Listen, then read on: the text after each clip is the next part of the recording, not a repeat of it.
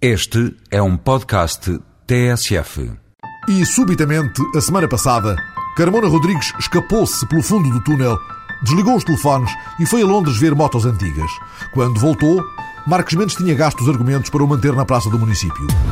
Confiança retirada, não há condições, acabou. Neste momento, considero que não há condições políticas para gerir a Câmara com eficácia, a bem de Lisboa e a bem dos lisboetas. Quando assim é, o melhor em democracia é mesmo devolver a palavra ao povo, promover a realização de eleições para a Câmara de Lisboa. Marcos Mendes, ancorado à alegada coerência e aos interesses de Lisboa. O interesse da cidade de Lisboa e dos lisboetas exige uma clarificação política que só as eleições podem gerar. É esta a posição do PSD. Foi isto mesmo que transmiti pessoalmente ao Sr. Presidente da Câmara que comigo coincidiu nesta orientação. E a todos os senhores vereadores, a quem solicitei que renunciem aos seus mandatos para promover a realização de eleições. Sá Fernandes, do Bloco, haja esperança. Estou com muita esperança no futuro. Dois anos e meio de governo da cidade, eh, podemos, de uma maneira séria e transparente, dar a volta aos grandes problemas que Lisboa atravessa. Já mandei um fax mesmo agora para o Sr. Presidente da Câmara para convocar uma reunião extraordinária para exatamente agilizarmos os mecanismos das eleições uh, intercalares, para que ainda termos um governo antes do verão. E Rita Magrinho, da CDU, era a única saída. Não estava outra alternativa, tendo em conta a situação criada pelos vereadores e pelo Presidente da Câmara na Câmara de Lisboa. Do lado do PS, Vitalino Canas foi ao palanque a rematar culpas. A responsabilidade política desta situação, a que chegou à Câmara de Lisboa, é do líder do PSD, Dr. Marcos Mendes. Foi ele que escolheu o candidato, foi ele que escolheu a equipa e foi ele que sancionou a estratégia política que conduziu à ingovernabilidade da Câmara de Lisboa. E já agora? Não deve haver apenas eleições para a Câmara. Devem realizar-se também eleições para a Assembleia Municipal. Não é altura para o PSD se agarrar aos lugares na Assembleia Municipal de Lisboa. E uma voz social-democrata juntou-se aos argumentos da oposição em Lisboa. António Capucho invocou as posições éticas que o PSD tem reivindicado para defender eleições também na Assembleia Municipal. Se o partido defende que os membros da Câmara do PSD devem apresentar admissão para favorecer eleições para a Câmara, por maioria de razão, devem apresentar também a mesma atitude em relação à Assembleia. Se o meu partido tem defendido sempre a governabilidade por uma questão ética, não deve favorecer que fique a maioria num determinado sentido na Assembleia e, porventura, outro de sentido inverso ou antagónico na Câmara. Isso era prejudicial à governabilidade. Na quinta, enquanto se esperava pela conferência de imprensa de Carmona, entretanto ouvido no DIAP, a crise da Câmara tomou o pau da Assembleia. O social-democrata Miguel Macedo falou de coragem e lançou desafios. Desafio daqui o secretário-geral do PS a pronunciar-se sobre esta matéria. Porque neste caso, calar é pactuar. Calar é sinónimo de cumplicidade política. Desafio o Primeiro-Ministro a dizer publicamente se apoia a coligação em Oeiras entre Isaltino Moraes e o Partido Socialista. Desafio o Primeiro-Ministro a quebrar o seu silêncio cúmplice sobre uma situação que afeta gravemente a credibilidade das instituições, da política e dos políticos. Vitalino Canas devolveu críticas. Todos nós sabemos, inclusive o líder do seu partido, que a responsabilidade pela situação da Câmara de Lisboa catastrófica é do PSD. Acha que isso é um sinal de coragem, Sr. Deputado? Não é um sinal de coragem. Miguel Macedo contra-atacou. Anda por aí muita hipocrisia. E, portanto, Sr. Deputado, vai ouvir aqui outra vez aquilo que os senhores estiveram a fazer neste mandato da Câmara de Lisboa, aquilo que o senhor aqui fez agora mesmo, foi pura hipocrisia política. Quero dizer isto: pura hipocrisia política. E Luís Fazenda, pelo Bloco, não comparem o que não tem comparações. Comparar o caso Braga Parques, todo o imbróglio da Câmara de Lisboa, com a circunstância do Dr. Rui Rio, constituído arguído por não ter aceito um parecer do IPAR ou por qualquer outro ato administrativo? Quer comparar? Não tem comparação possível. Sr. Deputado Miguel Macedo, essa tentativa póstuma do Partido Social Democrata se transformar num poço de virtudes é verdadeiramente a anedota do ano. Ao fim da tarde, Carmona Rodrigues falou. Não senti, em muitas ocasiões, o apoio de vários setores do PSD que com passividade assistiram a muitos dos ataques de que fui alvo, contribuindo com esse insuportável silêncio para a transformação de mentiras em verdades. Com sentido de responsabilidade, tal como o comandante de um navio, não serei eu o primeiro a abandonar o barco, nem permitirei que me atirem pela borda fora. Meus caros concidadãos, eu não estou agarrado ao poder, como muitos tentarão fazer passar. Estou a honrar um compromisso certo de que é isso que se espera dos homens e das mulheres que abraçam a vida pública. Desconcertante, inesperado, Carmona trocou as voltas à Lisboa política e conseguiu adiar por algum tempo uma saída que todos consideram inevitável. Marcos Mendes, convidado de Judite Souza na RTP, chamado a comentar. Eu não estou nestas funções para fazer comentários, estou para definir orientações e tomar decisões. A orientação está definida, a decisão está tomada. Para mim, parece-me, como para a generalidade das pessoas, uma evidência que há um impasse e que não há condições políticas para esta Câmara continuar. Acho que isto é uma evidência. E quanto ao que foi acertado entre ambos? O que eu disse a esse respeito ontem na declaração, nessa parte, obviamente corresponde à verdade. Ponto final. Senão eu não poria isso na declaração. Por acaso, o professor Carmona Rodrigues esteve de acordo com a análise e com a orientação. Mas devo também dizer que se não estivesse de acordo eu também não mudaria a orientação. Corre este magazine Os Taipais, ultrapassado porventura pelos acontecimentos, e agora terá Carmona novas oportunidades? Para os mais de 250 mil inscritos neste ano e meio no programa assim designado, e cuja campanha publicitária deu viva polémica por estes dias, terá valido a pena. Mais de 97 mil adultos com competências certificadas no nível básico de ensino, a maioria dos candidatos às novas oportunidades já tem emprego. Por isso, a Ministra da Educação dá boa nota ao programa. O programa Novas Oportunidades tem já resultados para apresentar. Foram criados no início deste ano letivo e estão em funcionamento cerca de 500 novos cursos profissionais que absorveram cerca de mais 15 mil jovens nestas formações. Para além disso, foram criadas também centenas de cursos de educação-formação de nível 2 que captaram cerca de mais 10 mil novos alunos para estas formações. No que respeita ao eixo, digamos, dos adultos, também os resultados são bastante animadores. No último ano foram criados cerca de 170 novos centros de reconhecimento, validação e certificação de competências, uma parte destes centros criados em escolas, outra parte em centros de formação profissional da responsabilidade do Instituto de Emprego e uh, Formação Profissional. Foi isto na semana em que muitos VIPs e alguns futuros utentes estrearam, sob o olhar da repórter Judite Menezes e Souza, o novo metro a sul do Tejo. Os 4 quilómetros entre Corroios e a Cova da Piedade passam em cerca de 11 minutos. Não acha que é melhor viajar aqui do que uh, no automóvel com bicha? José Sócrates, na viagem inaugural da primeira etapa, da primeira fase, vem atrasada um ano e quatro meses, mas governo e autarcas preferem pôr os olhos no futuro e num presente mais móvel. E vendo tanta gente de cravo vermelho, nesta ocasião, Deixem-me dizer-vos que compreendo bem o que isso quer dizer. Apesar de tudo, toda a gente sabe que mais mobilidade é mais liberdade. E apesar de tudo, um dos projetos mais ambiciosos aqui para a margem sul é ainda inaugurado no mês de abril, que apesar de tudo, o mês da liberdade. Já antes de Sócrates, a secretária de Estado Ana Paula Vitorino, em protagonismo vincado nesta cerimónia, exaltava os benefícios do novo metro. Está prevista uma redução média de 20 minutos nas deslocações com origem ao destino na área de influência do MST, uma redução de cerca de 13 mil veículos por dia e um aumento da qualidade ambiental através da redução do ruído entre 1,2 a 3 decibéis e da diminuição da emissão de gases com efeito de estufa entre 8 e 11 toneladas. Um total de 13,5 km, 268 milhões de euros, entre dinheiro do Estado, da União Europeia e das autarquias. Primeiro entre Corroios e a Cova da Piedade, depois estendendo-se até ao Pragal e ao campus da Universidade Nova. E no final deste ano já teremos alguns números, porque nessa altura já funcionará a ligação até à universidade.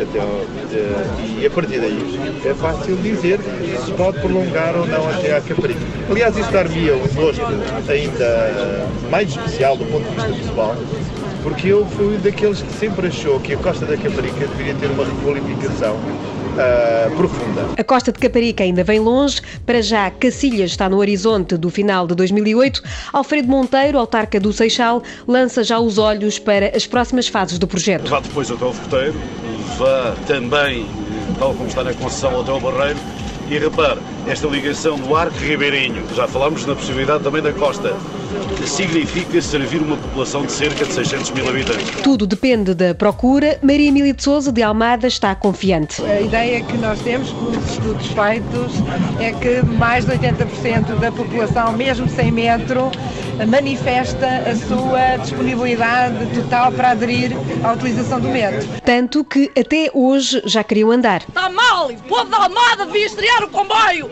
cuja inauguração está mal! Não se faz isto! Isto não se faz! Mas hoje deviam dar essa, essa, pronto, essa goelazinha à gente para, para experimentar, coisa, para saber. Os outros que experimentaram não, não andam nisto têm ali os seus carros, bons carros. São turistas, eles são, são turistas, turistas, eles são turistas. Vamos utilizar isto é na realidade. Muita terra, pouca linha, ainda assim, apesar de tudo, Maria Emília de Souza, a autarca da Almada, espalhou otimismo a metro. Prefiro eh, pensar que estamos no bom caminho, os problemas estão ultrapassados, há uma grande, um grande empenho conjunto na concretização uh, desta reta final, em pôr o metro uh, nos carris em toda a rede e em uh, concretizar bem e com qualidade todo o projeto. Uma visita ilustre no Parlamento a semana passada. Romano Prodi veio discutir com Sócrates e com Cavaco a presidência portuguesa da União. Depois, no Parlamento, perante os deputados, disse que um ano de luto sobre o não do referendo francês já chega. Vamos à vida Europa, que se faz tarde. O período del lutto è terminato. Abbiamo fatto anni di lutto dopo il referendum francese e ora di pensare alla vita e non alla morte. A Europa não foi o tema mais faiscante de um debate que juntou 20 milhões de franceses diante da televisão. No dia seguinte, os jornais sublinharam a combatividade dela e a calma dele. Mas houve um momento em que ela, Ségolène Royal, o acusou de brincar com os deficientes. E ele, Sarkozy, pediu-lhe que não lhe apontasse o dedo. Non se Madame Royal, dit-elle. Je ne sais pas pourquoi euh, Madame Royal, euh, d'habitude calme, a perdu ses nerfs. Non, je ne perds pas les nerfs, je suis en colère. Ça n'est pas pareil. Pas de mépris, Monsieur Sarkozy. Aucun pas de mépris. Ségolène, não estou nervosa. Eu não me enervo, eu revolto-me. Non, Monsieur Sarkozy, tout n'est pas possible dans la vie politique. Tout n'est pas possible. Ce discours, cet écart entre le discours et, des, et les actes. Ela combativa, ele calmo, a meio da última semana da campanha francesa. Na semana do 1 de maio, o ministro Vieira da Silva olhou para os números do desemprego com um novo ânimo. Eles hão de refletir, não tarda, disse o ministro, espera o ministro, um claro crescimento económico. O objetivo fixado nas, nas grandes opções do plano e no, no, no, programa do governo, no programa de estabilidade, são para que 2007 seja já um, um, ano em que haja uma ligeira diminuição da taxa média de desemprego, mas estou convicto que será apenas com um crescimento económico mais robusto que essa taxa de desemprego vai diminuir de forma mais significativa. João Proença, da UGT, admite que o número de desempregados pode baixar, mas mesmo assim ainda fica alto. Acreditamos que em 2007, que eh, com o crescimento até previsto, que é possível baixar ligeiramente o desemprego. O problema é que, eh, com essa baixa, continuamos com um desemprego extremamente elevado e, portanto, é fundamental apostar no maior crescimento económico, nos aproxime na média comunitária, quando neste momento nos estamos a afastar. No palco da CGDP, Carvalho da Silva gritou como se fosse a primeira vez. A primeira vez, infelizmente, temos uma taxa de desemprego superior à média da União Europeia. Temos um desemprego de longa duração que abrange mais de 50% dos desempregados. Temos dois terços do novo emprego a prazo.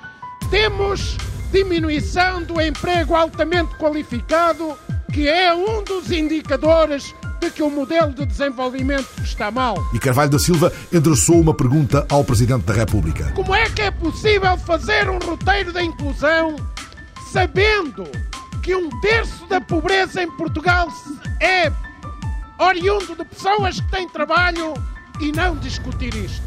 Basta de hipocrisia. Marcos Mendes, entre os TSD, falou de um Portugal que volta a emigrar. São já muitos milhares os portugueses que, em busca de um emprego, estão a sair de Portugal.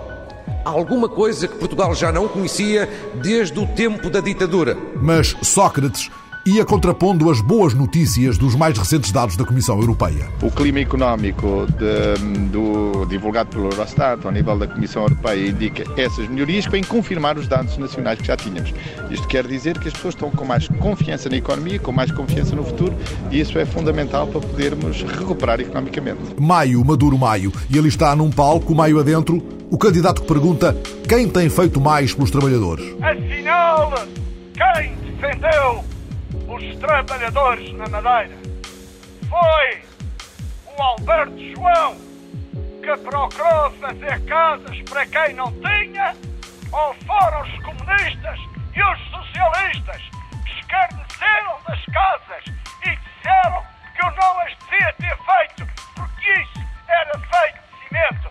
Eles vão ver para barracas. Metam a mão na consciência e digam este safado do Alberto João, de facto é um estepor, de facto não presta, mas sempre fez aqui umas coisinhas. Estava-se no 1 de maio, Alberto João em mais uma inauguração, quando as palavras de desordem de um ator, Manuel Bexiga, a grande revelação de campanha arregimentada pelo PND, residual, na ilha, iam estragando a festa de jardim. Minhas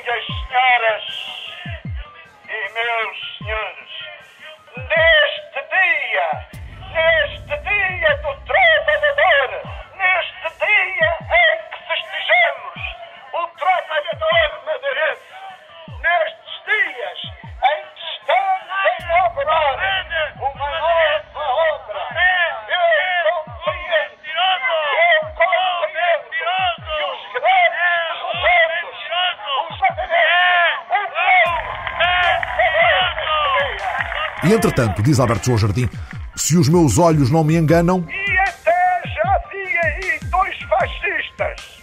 O fascista Manuel Monteiro, que é o fascista mor da Madeira Velha, e o fascista Francisco Louçã, que queria acabar com a Zona Franca e causar dois mil desempregados. a resposta de Jacinto Serrão, Jardim é que colaborou com o Estado Novo. porque toda a gente eh, sabe que ele escreveu antes do 25 de Abril, e escrevia no Voz da Madeira, e elogiava e exaltava o regime do Estado Novo. Vai daí, o candidato do PS foi apelando a Belém.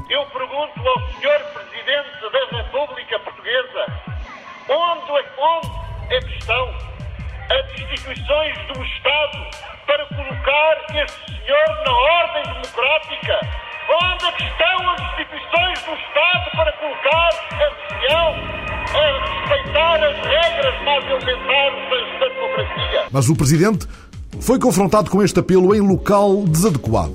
Não é o local adequado para fa- falar de um processo eleitoral que está a correr e todos sabemos que existem órgãos independentes a quem cabe eh, acompanhar e fiscalizar eh, os diferentes atos eleitorais. O Presidente da República, no momento próprio, quando o Conselho de Estado se reuniu, anunciou os princípios gerais, mas agora os senhores sabem que compete a outros órgãos fazer o acompanhamento dos atos eleitorais. E Francisco Louçã, duas ruas adiante, alto lá. Alberto João Jardim subiu a um microfone para, para dizer que o Bloco de Esquerda, os seus candidatos, são, diz ele, fascistas.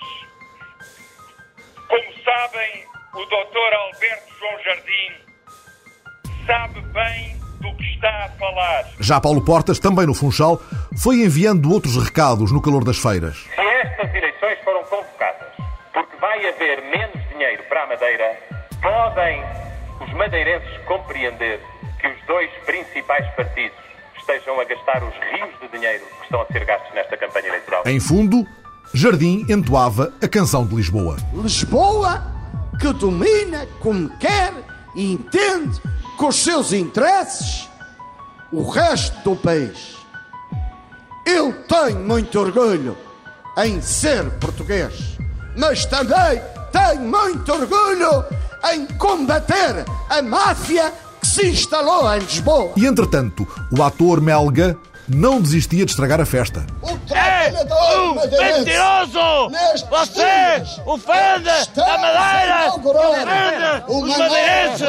Você é um mentiroso! Manuel Bexiga, inflamando a campanha da Madeira. E Jardim, sentindo o perfume de nova maioria, lançava apelos a Belém. Eu vou apelar senhor Presidente da República que tenha atenção ao voto do povo madeirense.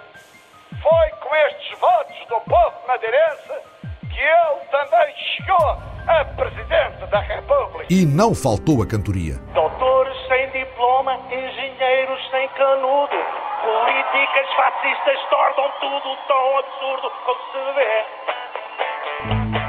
Vote no. A cigarra que mostrou obra feita em fim de campanha. Estava a semana passada.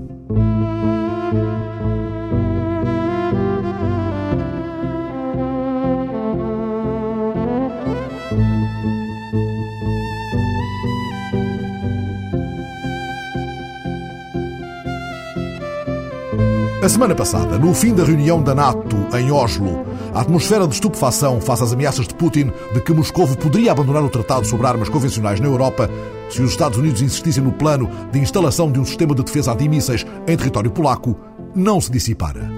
Bush chegou a convidar a Rússia para participar também no sistema que seria do interesse de Moscou, mas Putin aumentou a parada e disse que os russos encaram o recurso a contramedidas que poderiam reatualizar o perigo do holocausto nuclear.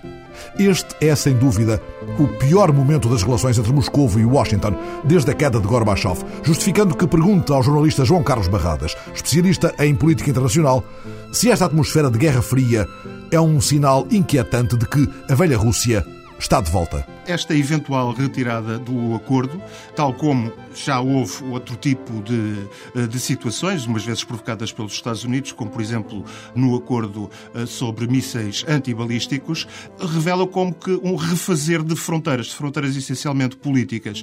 Putin quando celebrou Yeltsin no seu enterro, omitiu aquilo que era a maior crítica que poderia ter feito a Yeltsin. Putin declarou várias vezes publicamente que a maior catástrofe geopolítica do século XX tinha sido a dissolução da União Soviética. E hoje a Rússia, com Putin, está a tentar recuperar o seu prestígio. Isso é possível através de uma situação de ressurgimento económico, ainda que tenha agravado as desigualdades sociais no país e a margem de pobreza seja ainda extremamente grande, e esteja até muito longe de uh, se atingir aquele que era o objetivo programático de Putin quando assumiu o governo. Só que este ressurgimento russo, que assenta sobretudo nas exportações de gás natural e de petróleo, é dificilmente sustentável a prazo eh, e eh, não tem tido uma contrapartida em termos do rearmamento militar, apesar da Rússia continuar a ser um dos maiores exportadores de armamento em todo o mundo. E essa tentativa é, por vezes, mal compreendida no Ocidente. É, é tudo visto um pouco como não só uma crispação, mas como um uh, voltar à ofensiva. De facto, a Rússia não tem interesse uh, sequer em avançar numa nova corrida aos armamentos, não está preparada para isso, não está preparada sequer em termos da sua marinha, que é, por exemplo, um dos setores mais fracos, ou em termos dos satélites geomilitares que uh, tem em órbita, mas está muito, muito interessada e para ela é vital, até em termos de ideológicos e de ideia nacional, recuperar um antigo espaço. Mas se a Rússia não está preparada para entrar na corrida aos armamentos, qual é o objetivo de Putin quando relança o perigo do holocausto nuclear? É chamar a atenção de que, apesar de ter corrido sem perigo de maior aquilo que foi o desarmamento de uma série de potências nucleares que uh, subsistiam depois do desmembramento da União Soviética, lembramos do caso do Cazaquistão ou do caso da uh, Ucrânia, há sempre um risco de se poder assistir a uma corrida aos armamentos que desemboca numa certa proliferação de armas de destruição maciça e uh, basta pensar também que eh, nos últimos anos houve um grande número de potências de grande e média dimensão que conseguiram dotar-se de armas nucleares, apesar de terem sido sujeitas a diversos embargos e a diversas pressões. Basta pensar no caso do Paquistão, no caso da Índia, que são dois dos casos mais flagrantes no programa nuclear israelita, e, portanto, há sempre esse risco. Mas esta crispação que Putin reflete é, sobretudo, aquela tentativa de recuperar como com orgulho perdido. Essa ideia de recuperar os estrangeiro próximo revela-se cada vez mais falhada do ponto de vista de Moscou, porque há de facto uma deriva, uma procura de novas alianças por grande parte desses países. Não é por acaso que a Geórgia pretende aderir à NATO e então qual é a contrapartida que tem a Rússia no Cáucaso? É o seu rival, a Arménia, quando se põe o mesmo problema com o Azerbaijão ou então aquele tipo de alianças como um pouco extravagantes e, sinceramente, muito pouco democráticas em termos de instituições, aqui é o apoio que Moscou dá sistematicamente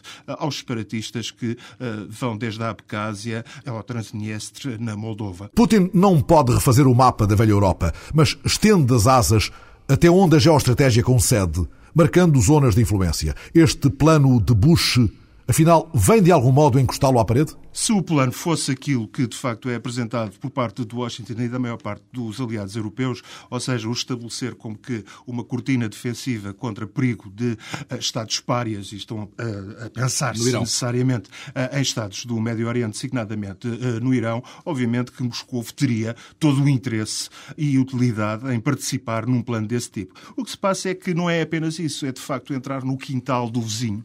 Ou seja, convém nunca esquecermos que havia um pressuposto político e diplomático falso, mas que foi o pressuposto que permitiu o desmembramento como que, quase que pacífico da União Soviética. Ou seja, de que aqueles Estados que saíam da tutela soviética não iam entrar na NATO. Ora, o facto é que a NATO foi-se alargando sucessivamente e eh, Moscou sente isso, obviamente, como uma promessa traída, a tal promessa que foi feita a Mikhail Gorbachev, e como uma, uh, um depenar a pouco e pouco as asas do seu poder. Estamos a falar de um país que criou a sua consciência nacional misturando-a com a própria ideia de império. E é muito difícil a um país que se formou também como império vir a perder esse império. O dado introduzido por Putin nesta discussão de que pela primeira vez surgem no continente europeu dispositivos de sistema nuclear eh, estratégico dos Estados Unidos é relevante neste caso?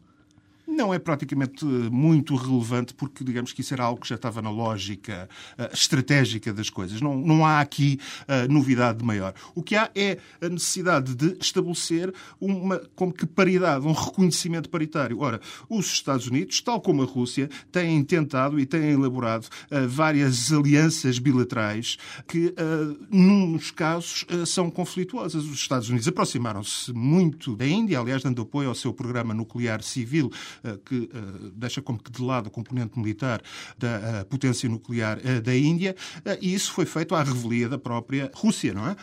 E a mesma coisa acontece com tentativas que existem de coexistir com a potência China, em que os interesses da Rússia, os interesses do Japão, os interesses dos Estados Unidos são, por vezes, contraditórios. Portanto, a Rússia sente que não há este reconhecimento da paridade que teve no passado. Para tendo tudo isso em conta, quando Bush convida a Rússia a participar neste sistema, está está a fazer apenas uma ironia de mau gosto?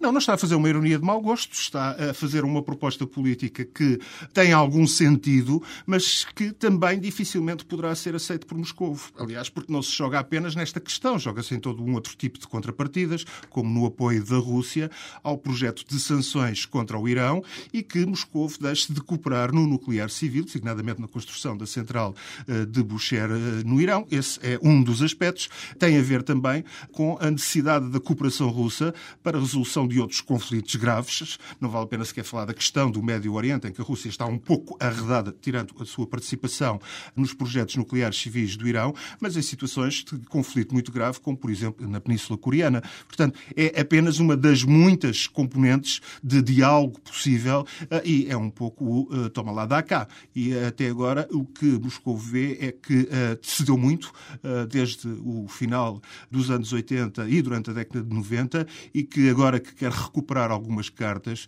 não tem essa possibilidade em mão. E foi com este quadro de fundo que, esta quarta-feira, a Comissão Europeia deu sinais de expectativa num diálogo construtivo com a Rússia. Estamos a menos de duas semanas da Cimeira União Europeia-Rússia durante a qual se vai insistir na ideia de parceria estratégica, não obstante os dossiês delicados dos direitos humanos e do embargo russo à carne e aos legumes polacos. A delicadeza do momento fez com que Solana se visse mesmo há dias obrigado a retificar declarações de Mendelssohn sobre o alto nível de desconfiança recíproca nunca visto desde a Guerra Fria.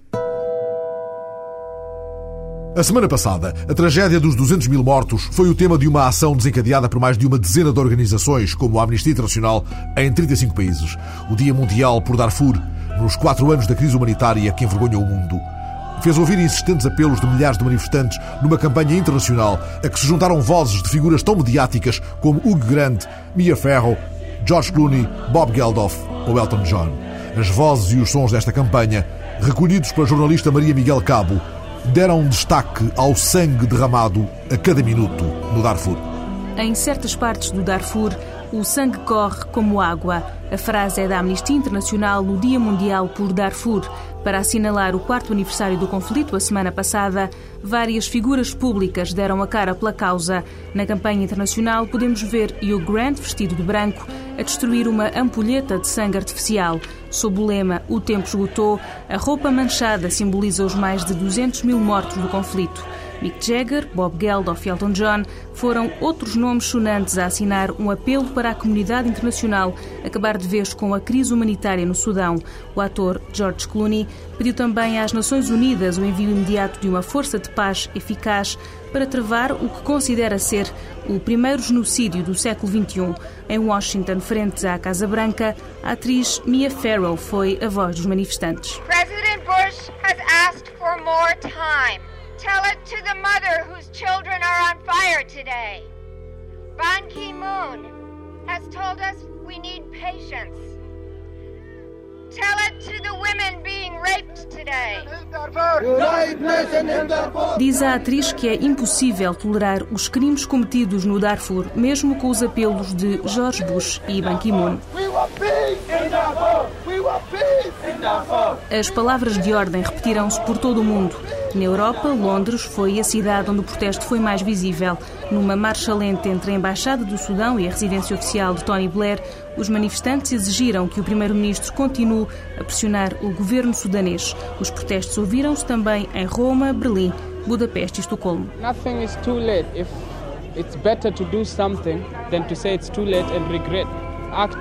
Do. The damage is done, but we can still prevent. Nunca é tarde, o mal está feito, mas o mundo deve prevenir o pior. A mensagem dos manifestantes chegou também a Bruxelas. Em Paris, os manifestantes formaram um cordão humano para lembrar aos candidatos presidenciais os compromissos que assumiram para acabar com o conflito. Em Tel Aviv, centenas de pessoas acenderam velas em memória das vítimas e dos 2 milhões de desalojados. They got the power to, to protect the lives in Darfur, and they're not, they're not, they're not willing to do that. And you know, I mean, they have to do something to protect the civilian in Darfur. Emmanuel Jau foi em tempos uma criança soldado no Sudão. No quarto aniversário da crise humanitária, juntou a voz às vozes do mundo em nome da paz na terra natal. Emmanuel Jau, ele viu o sangue escorrer como se fosse água em certos sítios do Darfur. A semana passada, depois de adiado por razões técnicas o segundo Congresso dos Avós, anunciado para a Universidade Católica no Porto, António Fonseca, doutorado em Ciências Biomédicas pelo Instituto Abel Salazar, docente da Universidade Católica, de cujo Instituto de Educação é diretor adjunto, veio a Lisboa preparar um outro congresso marcado para o próximo fim de semana, na capital, o segundo Congresso Português de Avaliação e Intervenção em Gerontologia. Trata-se de um congresso organizado pela Unifai, a Unidade de Investigação e Formação em Adultos e Idosos, de que é fundador, no qual será ensaiada uma abordagem multidisciplinar da vulnerabilidade da pessoa idosa em Portugal. António Fonseca defendeu tese de doutoramento e tem investigação feita sobre a passagem à reforma numa abordagem psicológica. Este é, de resto, o seu campo de investigação com o apoio da FCT, numa linha que permite refletir, de um ponto de vista científico, mas também da formação de agentes, sobre a temática do envelhecimento e da vida dos idosos em Portugal é um dado estatístico que o número de idosos em Portugal eh, está a aumentar progressivamente. Temos cerca de 20% de pessoas atualmente com mais de 65 anos de idade e, e, sentíamos de facto a necessidade de ter e de encontrar e de gerar um espaço onde pudéssemos fazer investigação sobre envelhecimento, mas também simultaneamente ser um espaço onde pudéssemos fazer formação de agentes profissionais que trabalham com idosos, a nível institucional, a nível, a nível dos lares, a nível dos centros de dia, a nível de equipamentos sociais e, portanto, daí eh, termos também num dos nossos objetivos, a realização de um congresso de dois em dois anos, o primeiro foi no Porto, o segundo será agora em Lisboa, precisamente este dedicado à vulnerabilidade da pessoa idosa. Temos o conceito de vulnerabilidade tomado em sentido lato? No sentido de olhar para a pessoa idosa como aquela que está sujeita a um conjunto de fatores que a podem fazer mais vulnerável do que uma pessoa mais nova. Desde logo pelo facto de ser idosa e disso hoje se constituir como um fator, eu diria assim, de, de, de risco, sim, de risco, porque repara que nós gostamos de dizer isso com muita frequência. Existe à volta do conceito de idoso também estereótipos que se podem materializar no que nós designamos frequentemente por idadismo.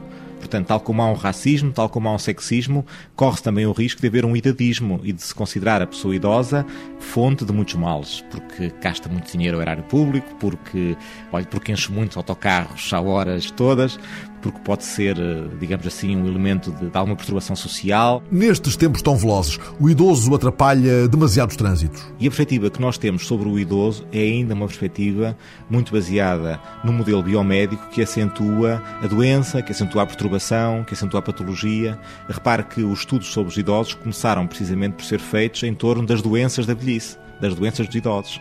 E muito mais frequentemente, se eu falar num idoso, num idoso com Parkinson, num idoso com Alzheimer, num idoso com uma arteriosclerose qualquer, ou falar nos idosos que todos os dias, independentemente da sua idade, contribuem também socialmente para, eh, para o bem-estar. Por exemplo, pense na quantidade de pessoas eh, idosas que são avós e que exercem a função de avô e de avó tempo inteiro, cuidam dos nossos netos, que vão buscá-los à escola, que ficam com eles todos os dias. E esse é um número imenso em Portugal que não é contabilizado. E há outros nichos de competência. Quando fazemos um congresso sobre a vulnerabilidade da pessoa idosa, é também para destacar que eh, não podemos olhar eh, só para o idoso que está completamente, digamos, assoberbado pela doença e que está de facto incapacitado por fatores de ordem vária, natureza biológica e social. Também não podemos olhar para o idoso que tem sucesso e que consegue ser um cidadão a realizar coisas úteis na sociedade, mas devemos também olhar para o idoso que corre risco de poder eventualmente ser marginalizado porque está doente,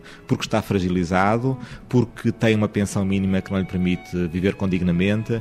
Porque é idoso, porque tem esse estigma. Ou porque tem esse estigma, justamente. Finalmente, porque tem esse estigma e porque nós ainda não estamos, nós, sociedade portuguesa, temos muita dificuldade em reconhecermos como uma sociedade envelhecida quando durante décadas alimentámos a ilusão de que éramos uma cidade jovem. E estes tantos idosos o que os impede de exercer uma considerável força política ao seu dispor? Os idosos de hoje em Portugal são idosos que, desde logo, são muito vulneráveis pelo facto de serem pouco escolarizados. Portanto, quando pensamos nas pessoas que hoje têm, vamos supor, mais de 65 anos de idade, e mesmo aí é sempre muito difícil, como calcula, saber quando é que se começa a ser idoso, mas, portanto, vamos supor, a partir dos 65 anos de idade, estamos a falar numa uma franja da população, desde logo, muito pouco escolarizada. E para quem o acesso à cultura, à decisão, à iniciativa é, está muito limitado. Seguramente que nós, quando envelhecermos, seremos mais facilmente essa tal força de intervenção social de que falava agora há pouco. O professor António Fonseca admite que existe pouca consciência cívica entre os idosos portugueses e fala de um estudo que realizou recentemente com idosos em meio rural no Distrito da Guarda. E onde constatámos que uma das principais formas de adaptação dos idosos à sua condição de velhice era a resignação. E isso surpreendeu-nos imenso, mas faz sentido, porque estamos a falar de idosos que vivem num estado tal de abandono social, entre aspas, que de facto serem resignados constitui para eles uma salvaguarda da sua identidade. Isto é, não vão pedir mais aquilo que naturalmente Deus lhes dá, ou o Estado lhe dá, ou a terra lhes dá, e, e portanto não pedir mais do que isso preserva-os de frustrações que seriam muito grandes se começassem a pedir e ninguém lhes desse. Assim não será porventura connosco dentro de 20 anos. A evolução demográfica diz-nos que, por volta do ano 2025, 2030, a população de idosos em Portugal poderá chegar a um terço portanto, cerca de 3 milhões de pessoas idosas não serão uma força a ignorar, seguramente. Mas anunciam-se, à nossa espera, fortíssimos fatores de vulnerabilidade, a incerteza quanto à almofada de choque da segurança social, por exemplo. Eu acho que isso faz-nos de nós, para já, adultos assustados adultos assustados com a perspectiva de, quando envelhecermos, podermos, ao fim e ao cabo, apesar de mais cultos, apesar de mais capazes, podermos ser tão vulneráveis como são hoje as pessoas que têm 70, 80 e 90 anos. Por outro lado, também acho que isso nos deve obrigar, a nós que somos mais novos neste momento, a olhar para a perspectiva do envelhecimento de forma muito diferente daquela com que fomos habituados a olhar, como sendo o avôzinho sentado na lareira, a avózinha a fazer o crochê, sossegadinhos no seu cantinho, à espera da morte, ou então digamos assim, eh, abertos aos, à proteção do Estado. É uma das frentes abertas pela investigação da Unifai, visando esbater a fronteira entre adultos e idosos, tão vincada nesse tempo de passagem à reforma, sobre o qual, aliás, o investigador da Universidade Católica, António Fonseca, organizou a tese de doutoramento. Um tempo tantas vezes de deriva e de depressão. É um tempo de vulnerabilidade crescida, porque muitas pessoas que dedicaram toda a sua vida à atividade profissional, e muitas são, que mantiveram muito poucos interesses para além do trabalho, ou que para quem a vida, repara, a vida do cidadão português muitas vezes divide-se entre família e, e, trabalho, não é? E é um pouco nesta lógica de família e trabalho que nós crescemos e que nos habituamos, aliás, a ver a vida do homem bom. É o homem que divide o seu tempo entre a família e o trabalho. E, portanto, este homem bom ou esta mulher que divide o seu tempo entre a família e o trabalho, enfim, para as mulheres as coisas são mais complicadas do que para os homens, porque para além de da família e do trabalho tem depois o trabalho na família, que é uma coisa que menos homens têm. Mas é um tempo de vulnerabilidade crescida, porque muitas pessoas não sabem o que fazer uh, após a reforma, porque depois não há estruturas de enquadramento para essas atividades após a reforma e finalmente porque muitas pessoas veem o tempo da reforma como um tempo um, morto de inutilidade social e por essa via de perda de identidade, não é? É muito diferente ser-se, por exemplo, jornalista ou ser-se ex-jornalista, é muito diferente ser-se professor ou ser-se ex-professor. E essa dimensão de ser-se ex qualquer coisa, para muitas pessoas traduz-se num mal-estar consigo próprias que, em alguns casos, depois leva à depressão, leva ao mal-estar generalizado, leva até àquilo que eu costumo designar por um desligamento social que é indutor de patologia. O lugar mais vulnerável do banco de jardim, diante do qual correm os dias vazios. No fim de tantas semanas passadas. Sei, a semana passada. E uma gavela de abraços para todos aqueles que estão ouvindo a TSF de Lisboa, a quem dou cheia. Família!